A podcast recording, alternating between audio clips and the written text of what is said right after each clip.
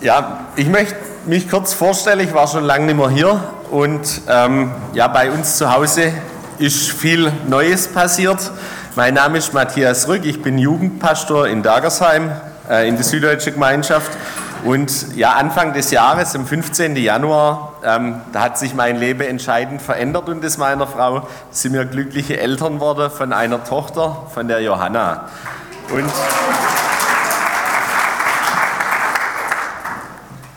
Ich merke, also das erste Kind, ähm, das ist ziemlich herausfordernd, gerade heute Nacht, da war es nicht so weit her mit dem Schlaf. Aber ähm, ja, ich hoffe, wir kriegen das heute trotzdem hin. Ähm, wir haben vor kurzem als letzte Predigtreihe in Dagersheim das Thema Heiliger Geist gehabt. Und ich finde es ein ganz wichtiges Thema, gerade in unserer Kreise, weil ich glaube, dass oft zu kurz kommt. Es kommt in vieler Hinsicht zu kurz. Nämlich zum einen, dass wir irgendwelche Vermutungen oder irgendwelche vage Aussagen haben, aber eigentlich gar nicht so recht wissen, ja, wie verhält es sich denn? Und deswegen ist es wichtig, dass man darüber spricht und dass das ein Thema ist. Und ähm, ich habe da ein Erlebnis gehabt bei uns im Teenkreis. Ähm, ich mache bei uns Teenkreis in der Gemeinde und da ging es auch um dieses Thema Heiliger Geist. Und ich habe die Teens gefragt, hey, also das sind ein paar Fromme dabei, sind aber auch viele, ähm, die kommen einfach und ja, die können damit wahrscheinlich wenig anfangen. Aber ich habe gefragt, hey, hast du in deinem Leben schon mal den Heiligen Geist erlebt? Und wir sind so 20 Teens, manchmal ein paar mehr, aber da war es erstmal still. Und ich habe nochmal gefragt, kannst du sagen, du hast schon mal in deinem Leben den Heiligen Geist erlebt? Und irgendwann hat sich dann jemand traut, so ganz vage, das war einer von den frommen Kindern, der schon lange in der Gemeinde ist, der das ganze Programm durch hat. Und er hat vorsichtig gesagt, ja, wenn man das so sagen kann, dann würde ich sagen, bei uns in der Kinderferienwoche, also das ist immer so das Sommerhighlight bei uns in der Gemeinde, dort war ein Lobpreisabend für die Jugend und Mitarbeiter. Wenn ich ihn erlebt habe, dann dort. Und da habe ich gefragt, ja, wie war das dann? Wie, wie war das für dich? Was hat es gemacht? Und er hat gesagt, ja, ja, ich habe mich einfach so ein Stück weit Jesus näher gefühlt. Es war, als ob ich ganz nah an ihm dran bin. Interessant war, dann hat sich, haben sich noch zwei weitere traut und das hat mir ziemlich die Sprache verschlagen. Die haben gesagt, ja, wir haben den Heiligen Geist auch schon erlebt, nämlich bei den Pfadfinder. Und da bin ich ins Nachdenken gekommen. Ich meine, ich kenne Pfadfinder ein bisschen, aber dass man dort den Heiligen Geist erlebt, super. Ich möchte mit uns heute in die Bibel reinschauen. Was sagt denn die Bibel zu dem Leben mit dem Heiligen Geist? Und wir haben es vorhin schon gehört und schon einen Vers daraus ähm, mitbekommen. Ich möchte mit uns den Bibeltext durchgehen in 2. Timotheus 1, Vers 7 bis 9. Und zwar steht da, denn Gott hat uns nicht gegeben den Geist der Furcht, sondern der Kraft und der Liebe und der Besonnenheit. Darum schäme dich nicht des Zeugnisses von unserem Herrn, noch meiner, der ich sein Gefangener bin, sondern leide mit für das Evangelium in der Kraft Gottes. Er hat uns selig gemacht und berufen mit einem heiligen Ruf, nicht nach unseren Werken, sondern nach seinem Ratschluss und nach der Gnade, die uns gegeben ist in Christus Jesus vor der Zeit der Welt. Dieser Text im Timotheusbrief, ich finde er ist gar nicht so leicht zu verstehen. Wenn man so ein Evangelium durchliest und eine Geschichte mit Jesus liest, da hört man zu und man hat's. Und bei diesem Brief an den Timotheus, da muss man zwei und muss man dreimal lesen. Aber ich habe drei Punkte für die Predigt heute aus diesem Text gezogen. Und der erste Punkt ist, der Heilige Geist ist ein Geschenk. Der Heilige Geist ist ein Geschenk, das wir von Gott bekommen haben. Gott schenkt ihn uns. Und ich habe so gedacht, das ist eigentlich wie so ein Adventskalender. Ich habe von meiner Frau kurz vor Weihnachten pünktlich zum 1. Dezember einen Adventskalender bekommen. So ein Geschenk, über das ich mich freuen kann. Ein Adventskalender von meiner Frau. Genau so ist der Heilige Geist. Gott, er schenkt ihn uns. Aber das ist nicht alles. Der Heilige Geist, ein Geschenk, das es in sich hat, aber durch den Heiligen Geist beschenkt uns Gott zusätzlich, zum Beispiel mit verschiedenen Gaben. Und es ist eben wie der Adventskalender. Ich habe zum einen ein Geschenk bekommen von meiner Frau, den Adventskalender, aber ich habe für jeden Tag so ein Türchen, das ich öffnen kann und auf das ich gespannt sein kann, was da kommt. Das ist quasi nicht nur dieses eine Geschenk, ich pack's aus und ich habe meine Freude dran, sondern da ist was dabei für jeden Tag. Und das ist der Heilige Geist. Also nicht nur dieses eine Geschenk, diesen Tröster, den Gott uns gibt, sondern ein Geschenk für jeden Tag, das wir mit dem Heiligen Geist haben. Dass er uns Gaben gibt, dass er uns Dinge zeigt und Dinge bewusst macht. Das macht das Leben mit Jesus spannend. Das erfüllt Glaubensleben. Der zweite Punkt, der Heilige Geist, er hat drei Lebensgrundlagen. Drei Dinge, die in diesem Text stehen, die elementar wichtig sind. Nämlich das erste, das ist die Liebe. Und mit der Liebe, das ist so eine Sache. Wenn ich nach Sindelfingen auf den Marktplatz gehe, da versteht man oder jeder, den ich frage, wahrscheinlich was anderes unter Liebe. Der eine vielleicht das Verliebtsein, der zweite vielleicht die Sexualität, der dritte vielleicht einfach nur ein Gernhaben. Aber wenn dort die Liebe ist, äh, wenn dort die Rede von der Liebe ist in diesem Text, dann ist es nicht irgendeine Liebe, sondern es ist diese göttliche Liebe, diese Agape-Liebe. Und die göttliche Liebe, was zeichnet die aus? Die ist so ganz anders wie die Liebe, die wir kennen, wie die Liebe, mit der wir lieben. Die göttliche Liebe, es ist eine vorurteilsfreie Liebe. Eine Liebe, die keine Vorurteile kennt. Es ist eine bedingungslose Liebe. Eine Liebe, die nicht an Bedingungen geknüpft ist. Wenn du ein guter Christ bist, dann bist du von Gott geliebt. Nein. Diese Liebe, sie ist vorurteilsfrei, bedingungslos und sie schaut nicht auf sich selbst. Es ist eine Liebe, die Gott gibt die zu ihm hinliebt. Eine zu Gott hin liebende Liebe, die ein Mensch wie du und ich, die wir aus unserer Natur heraus gar nicht aufbringen können. Eine Liebe, die nicht vom Menschen kommt, sondern eine Liebe, die von Gott selbst ist. Und diese Liebe, die befähigt dich, den zu lieben, sogar den, der dir Böses will.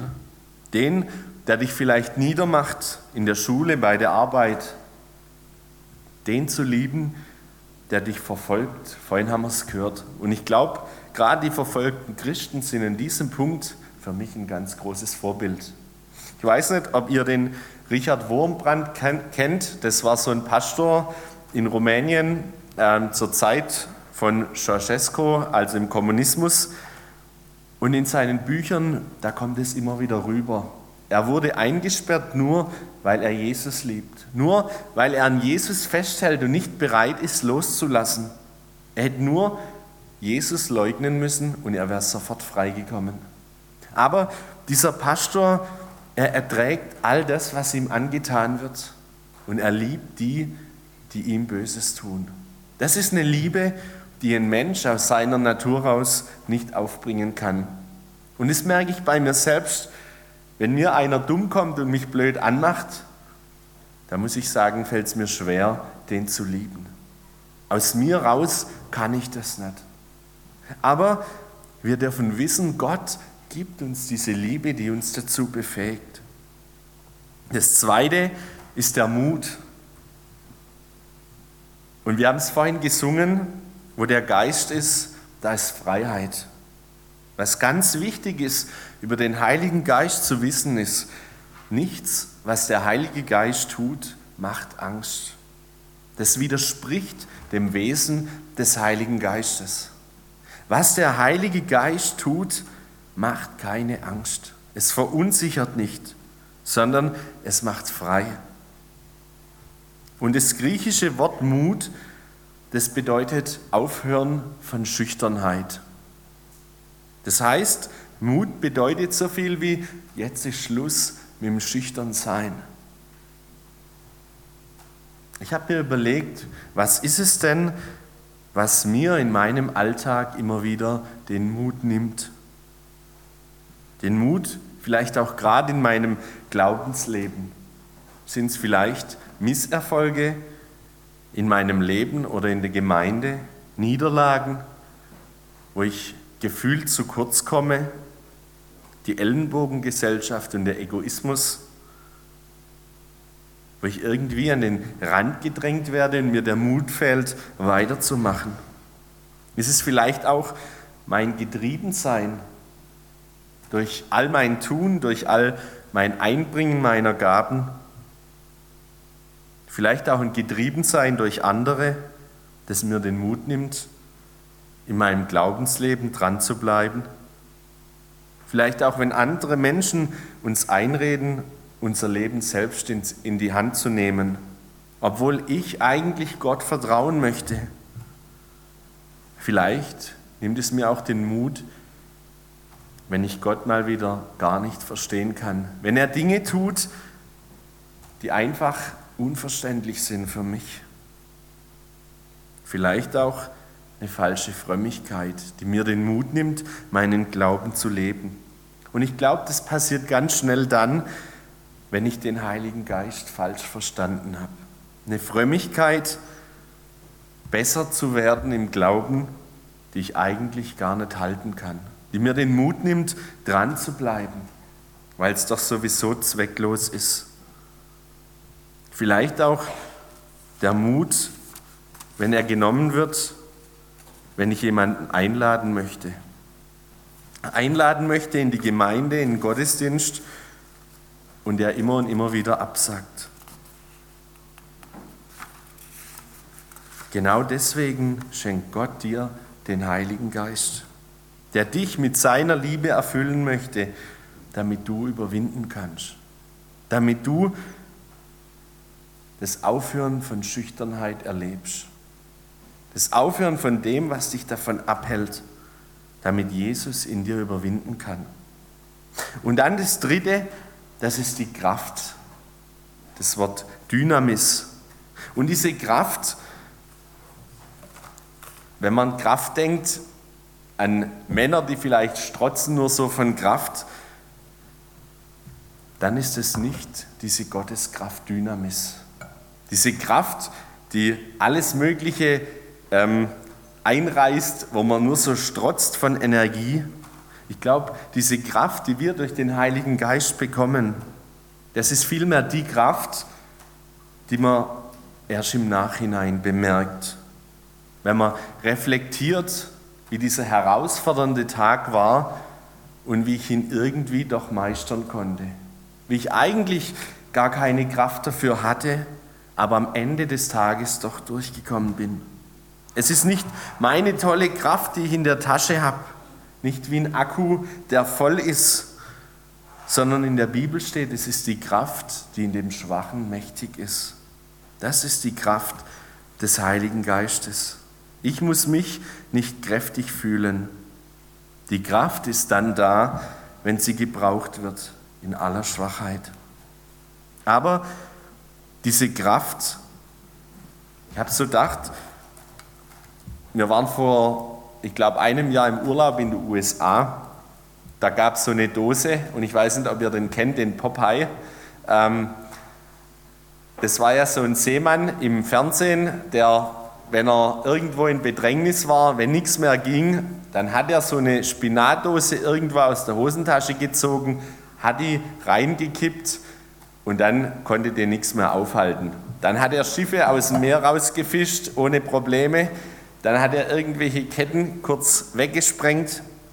Aber genau diese Kraft, das ist der Heilige Geist nicht. Diese Kraft, die uns nur so strotzen lässt, sondern, wie gesagt, es ist diese Kraft, die im Schwachen mächtig ist. Es ist diese göttliche, lebensschaffende Kraft, im Gegenteil zu unserer eigenen Kraft, die in uns steckt, die vielleicht umformen kann, aber die eher zerstört.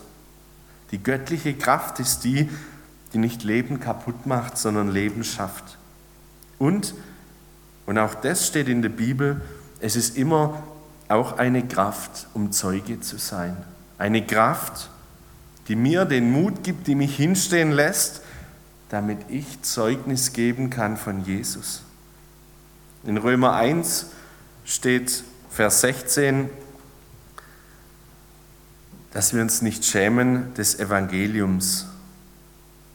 Es ist diese Kraft, die in uns das Zeugesein bewirkt. Der dritte Punkt, den ich habe, ach so ja, den Spinat habe ich dann essen müssen. Das war die Bedingung, dass ich die Dose kaufen darf. Und ich muss euch sagen, ist nicht so der Hit. Ich verstehe nicht, wie das dem Popeye so viel Kraft gibt, aber sei es drum. Der dritte Punkt, das Leben mit dem Heiligen Geist. Es hat viele Auswirkungen, viele Vitamine. Und es sind die Früchte des Geistes. Im Timotheusbrief sind nur drei beschrieben, die, die ich gerade gesagt habe.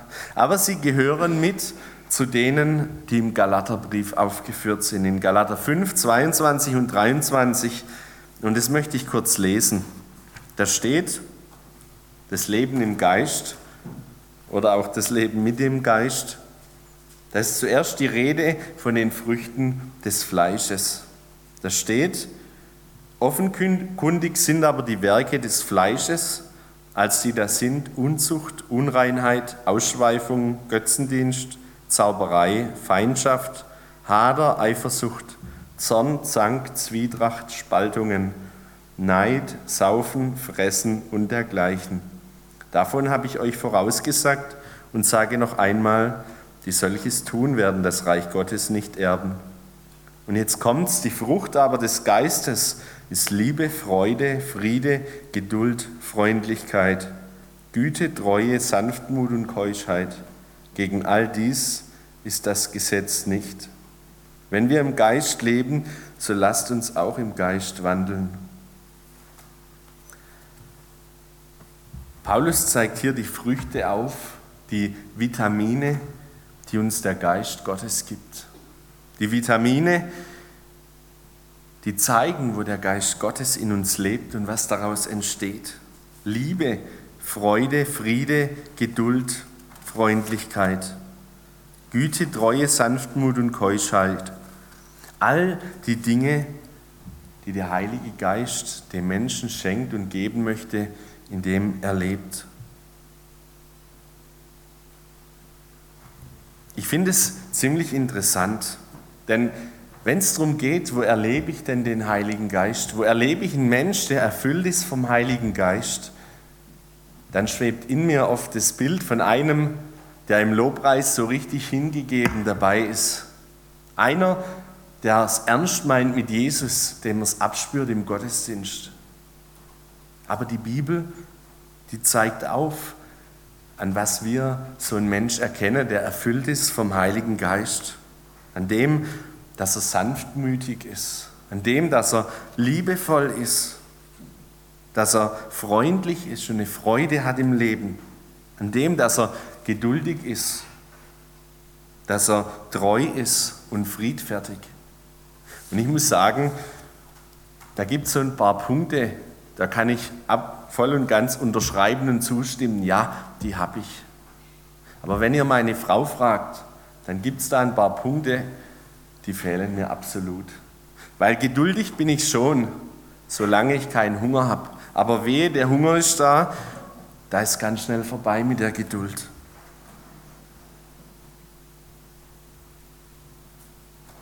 Wenn wir uns die Früchte des Geistes genau anschauen, vor allem im Gegensatz zu den Früchten des Fleisches, dann merke ich, dass diese Früchte lebensschaffende Früchte sind. Das Leben gelingt, das Leben geschaffen wird und Leben wächst. Erfüllt zu sein mit dem Heiligen Geist bedeutet also nicht besonders fromm daherzuschwätzen oder vielleicht der Vorzeige-Christ zu sein, sondern erfüllt mit dem Heiligen Geist zu leben bedeutet vielmehr, dass durch mein Leben andere Menschen zum Leben und zur Freiheit finden. Dass mein Leben dazu dient, dass andere Menschen Jesus kennenlernen. Dass durch meinen Lebensstil anderes Leben gefördert wird und Jesus dadurch verherrlicht wird. Und ich glaube, jeder von uns hat in diesem Paket der Früchte, da hat er Dinge, die er recht gut im Griff hat. Da hat er Dinge, wo ein anderer sagt, jawohl, das hat er. Aber es gibt eben auch Dinge, die eher spärlich sind. Und ich habe so gedacht, vielleicht lohnt es sich doch mal drüber nachzudenken, über das, was ich nicht im Griff habe. Über meine Geduld, wenn es ums Essen geht und der Hunger da ist. Hat es vielleicht mit dieser Furcht oder mit der Mutlosigkeit vom Anfang zu tun? Dass an diesem Punkt der Heilige Geist in meinem Leben noch wachsen soll? Ich möchte schließen mit einem Vers aus Galater 5. Wenn wir im Geist leben, so lasst uns auch im Geist wandeln. Das heißt, lasst uns im Alltag so leben, wie es dem Heiligen Geist entspricht, damit der groß wird in uns. Ich möchte, bevor ich bete, noch kurz dieses Ding vom Anfang zu Ende erzählen. Ich habe die Teens gefragt und die Antwort, die war mehr schwammig als klar. Aber mir war es wichtig aufzuzeigen, wenn ich die Bibel ernst nehme, dann hat jeder von uns den Heiligen Geist schon mal erlebt. Jeder, der hier sitzt. Nämlich, die Bibel sagt ganz klar, wenn der Heilige Geist nicht wäre, dann könnte ich überhaupt nie eine Entscheidung für Jesus treffen. Dass ich verloren bin, dass ich Jesus brauche, das ist die Voraussetzung, die nur der Heilige Geist mir kundtun kann. Das heißt, wenn ich ein Leben mit Jesus irgendwann mal begonnen habe, dann hat das der Heilige Geist ermöglicht, weil er mir gezeigt hat, dass ich verloren bin ohne Jesus. Und jedes Mal, wenn du die Bibel aufschlägst und eine Erkenntnis hast über das, was du liest, dann war es nicht deine Cleverness oder deine Weisheit, sondern dann hat es der Heilige Geist dir kundgetan, deinem Geist. Und damit möchte ich schließen und noch ein Gebet sprechen. Vater im Himmel, hab Dank dass du uns deinen Geist gegeben hast. Der, der Tröster ist hier auf dieser Erde, aber der uns auch verändern möchte. Ich danke dir, dass wir deinen Geist nicht nur erleben, wenn wir irgendwie in der Gemeinde sind, im Gottesdienst, bei einem Lobpreisabend oder sonst wo, sondern ganz persönlich im stillen Kämmerlein, wenn wir dein Wort aufschlagen und darin lesen und erkennen, dass es uns anspricht, dass es uns betrifft, dann war es dein Geist. Und Herr, da bitte ich dich, dass uns das prägt und dass auch andere Menschen an uns sehen, dass wir mit dir unterwegs sind. Dass dein Geist uns diesen Mut gibt, hinzustehen, um Zeuge zu sein von dem, was du in unserem Leben getan hast. Herr Jesus, und so bitte ich dich um deinen Segen für jeden Einzelnen hier. Amen.